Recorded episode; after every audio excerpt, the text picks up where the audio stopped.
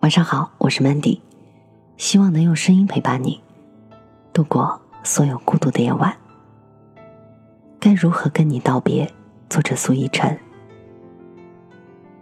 我始终想要捕捉一种情感，却发现这种情感回不去，也放不开。毕业答辩那天，我一路小跑经过被太阳烤得发烫的地面，没有树荫。我清晰的听着自己的呼吸和心跳。那一天，我从几平方米的仿佛是审讯室的答辩教室里出来，楼道里空无一人。我贴着墙面走出教学楼，什么都没想。我的大学生活结束了，是这样的安静。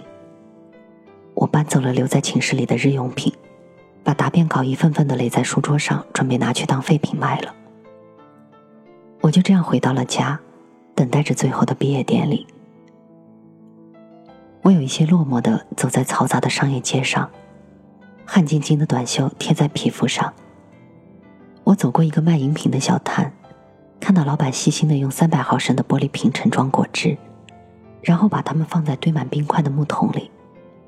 有两个高中生举着果汁跟老板讲价钱，男生比女生高一个头。他从口袋里摸出十块钱递给老板，然后接过两块钱的找零。胡乱的塞进小裤口袋里。女生接过男生递来的果汁，幸福感在脸上升腾，像一阵炙热的蒸汽那样，飘飘忽忽的从女生的头顶飞走了。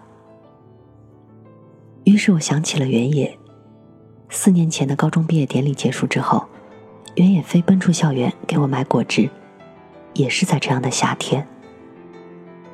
夏季校服汗津津的贴在皮肤上。我拿着冰冻果汁，手心的温度迅速下降，他就坐在我旁边，把我优秀毕业生的奖状拿过去瞻仰。我把喝了一半的果汁塞到他怀里，他拿起来仰头倒进喉咙里。原野那年拼了命的和我考进一个大学，最后拿着一口袋用尽的笔芯在我面前炫耀。他说：“这是我为你做的最骄傲的事儿。”就在那个夏天，我俩拿着学校金灿灿的录取通知书，吃遍了学校门口小卖店所有口味的冰糕。我牵着他的手，大摇大摆的在人行横道上走，那种喜悦，是咀嚼过无数遍都仍有余香的味道。我理所当然的以为，从此这辈子都是属于我们俩的。我们就这样从同一个高中到同一个大学。他提着我的行李走在我前面，我拖着行李箱看着他的背影。那种幸福感，也像一阵炙热的蒸汽，在我的头顶盘旋。我用手抹去额头的汗珠，然后喊住他。他看着我小跑几步过去，便用右臂揽着我。开学那天的人群乌压压的一片，他帮我报到，然后帮我整理寝室，室友都向我投来羡慕的眼光。我想，我可能如何也想不到，这样的原野会慢慢的从我的生命中走开。我没发现，可能是因为他离开的速度太过缓慢，一点一点的持续了近三年。大一那一年，原野逃了无数节的高数课，我在寝室里打游戏，我提着从食堂打来的一荤一素送到他的寝室里，他摸着我的头，夸我细心贤惠。那时候我好像并不在意他有没有努力学习，直到大一结束那年，他挂掉了四门课，成天泡在图书馆里啃课本。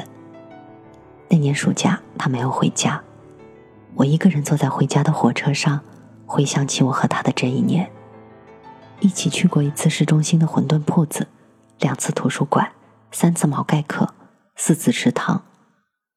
其余的时间，原野都去当他的班长和打游戏了。没错，他这班长一当就是四年，后来成了部长，又成了主席。他坐在摆着他的名牌的主席台上，那身西装是他自己在学校后面的裁缝铺定做的。那天他逃掉了一节专业课。我站在人群的后面，听见主持人叫他的名字，原野。然后听见他讲话的声音。那天他给大一的学弟学妹们颁奖，我就站在台下看他。只是他并不知道。我突然觉得我心里的那个原野不见了，站在台上的原野闪着光，完全不是高中时他羞涩的样子。那时候我才真正明白，人是会变的，而这变化太过残忍，我只能眼睁睁的看着。原野就这样和我背道了。他不再坚持每天的晨跑，不再喜欢用薄荷味的洗发水。不再吃牛肉面的时候放大把的香菜，不再拉着我看 F 一，不再半夜叫我起床看巴萨的比赛，他不见了。我敢肯定，我喜欢的原野，不是他了。后来我们的分开显得是那样自然，好像我们彼此都心知肚明。我们虽然在一个校园里，然而能不经意的碰到简直是太难了。如果不是约定好具体的时间地点，是不会见到他的。那时候我才发现，原来大学比一座城市还要大。那一年，我们都成为了大四毕业生。大学毕业典礼那一天，我像四年前一样站在颁奖台上领奖。不一样的是，台下没有原野，也没有为我买果汁的原野。我突然觉得四年过得像一阵风一样。轻轻的从我身边吹过，然后带走了原野。我拿到学校的毕业纪念册，是金黄色封面，像极了当年拿到的录取通知书。同学说，我们拿着金色来，又拿着金色走。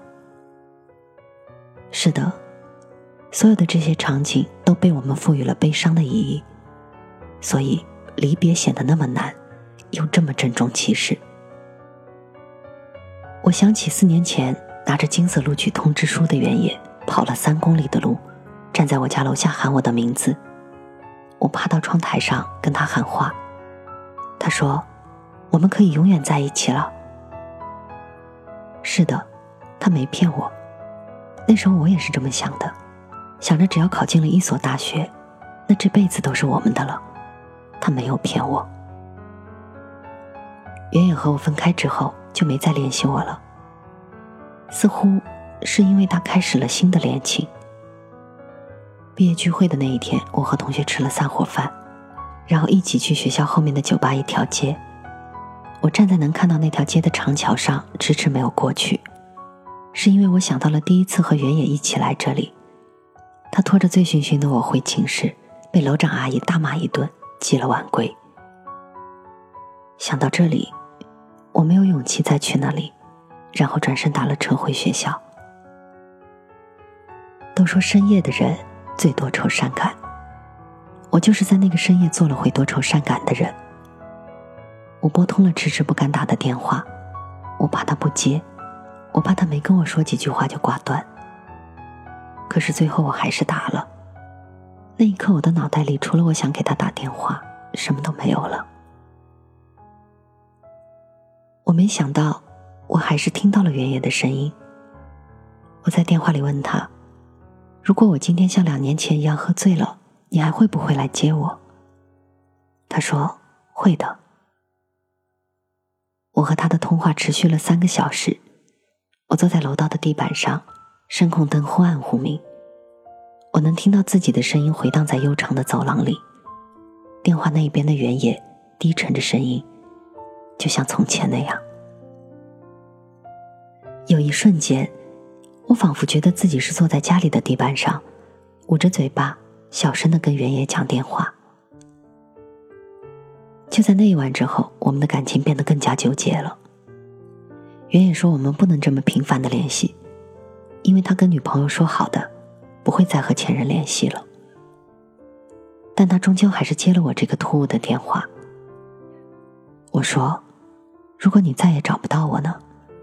那是不是就意味着我们六年的感情就这样散了呢？他说：“我怎么可能找不到你？我们的感情怎么可能就这样烟消云散了？”是的，这句话让我足足伤心了一周。我坐在电脑面前敲论文，突然意识到我们的感情回不去也放不开。我不甘心，想拼命的拽住他。可是，他早已经不属于我了。我所做的，只是一些欺骗自己的假动作。拍毕业照那天，我看到了原野和他的女朋友。我远远的站在图书馆门前的花坛上，一眼就看到了他。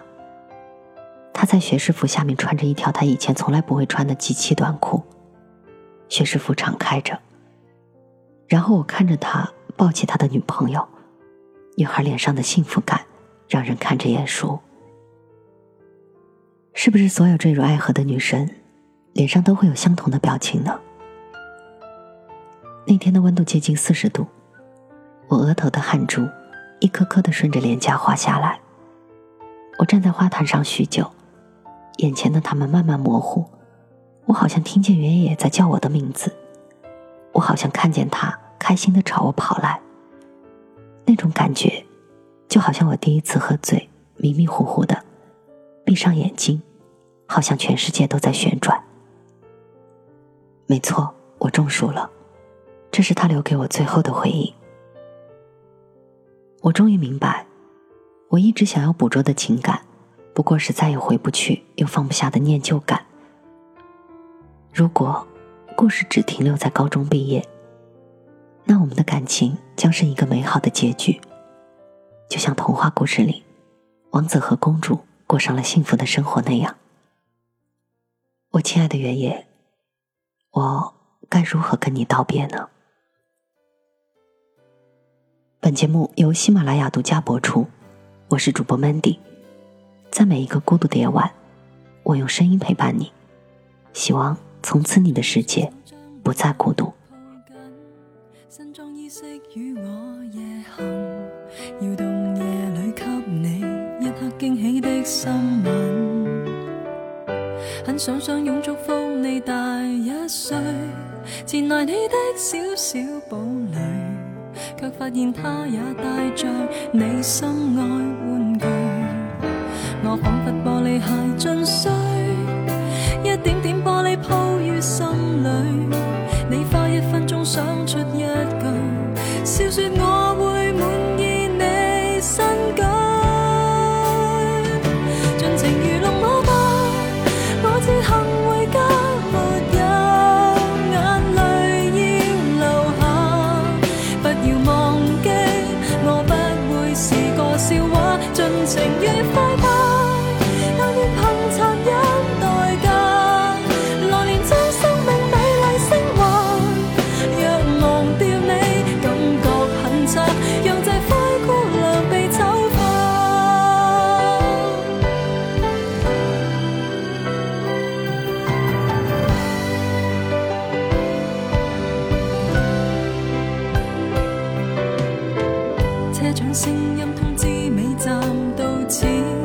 钟声响起正午夜时前要提下葬的爱加添悲哀的色彩。